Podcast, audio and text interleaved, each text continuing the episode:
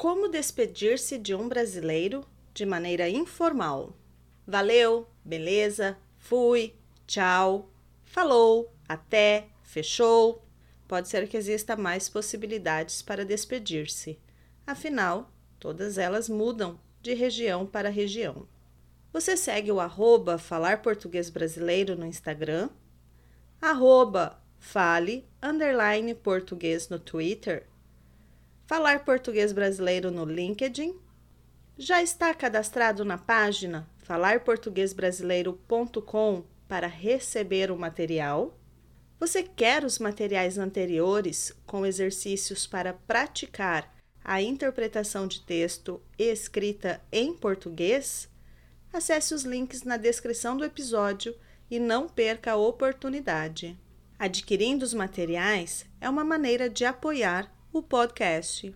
Você também pode fazer uma doação aqui pela descrição do podcast ou pela página falarportuguesbrasileiro.com. O tema de hoje é bem regional e vamos lá para a região Norte e Nordeste falar sobre literatura, especificamente literatura de cordel. No entanto, antes voltaremos um pouco na história e na origem dos cordéis lá em Portugal. Em Portugal, nos séculos 12 e 13, os trovadores medievais espalhavam suas histórias por meio do canto dos seus poemas e para as pessoas em geral. Muitas pessoas naquela época não eram letradas.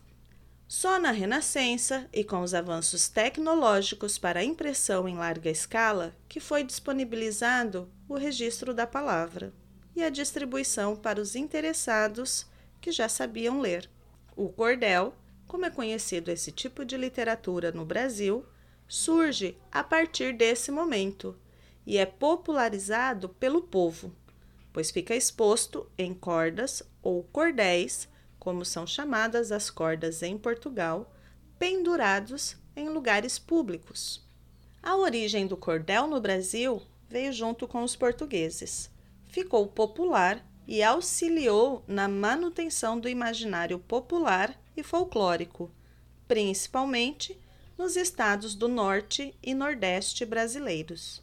Atualmente, a literatura de cordel é um importante contribuinte para a preservação dos costumes regionais, para o incentivo à leitura e para a diminuição do analfabetismo nesses locais. Tornou-se uma forma de resistência e fortalecimento regional. A linguagem utilizada nos cordéis é simples, é escrito em métrica com rimas que fazem a musicalidade dos versos é uma linguagem informal, com certo humor, ironia e sarcasmo, abordando temas diversos como o folclore brasileiro, a religião, temas profanos, políticos, momentos históricos, além da realidade social. Os cordéis constam com ilustrações. Esses desenhos são chamados de xilogravura. Essa técnica de impressão é muito utilizada na literatura de cordel, porque é possível imprimir a ilustração inúmeras vezes e reproduzir em vários cordéis, mudando apenas o poema. A literatura de cordel espalhou-se pelo Brasil por meio dos repentistas. Para saber um pouco mais sobre os principais cordelistas brasileiros, é só dar um Google e ativar a sua veia investigativa sobre o assunto. Enquanto você faz isso, eu vou tentar reproduzir um cordel que encontrei no Instagram, no perfil arroba Poetas Populares. Não se compra o amor, nem se troca alegria. Caráter não tem penhor, bem-querer a gente cria. E na vida se aprende, felicidade não se vende, pois não é mercadoria. Um repente por dia. Vamos para o vocabulário?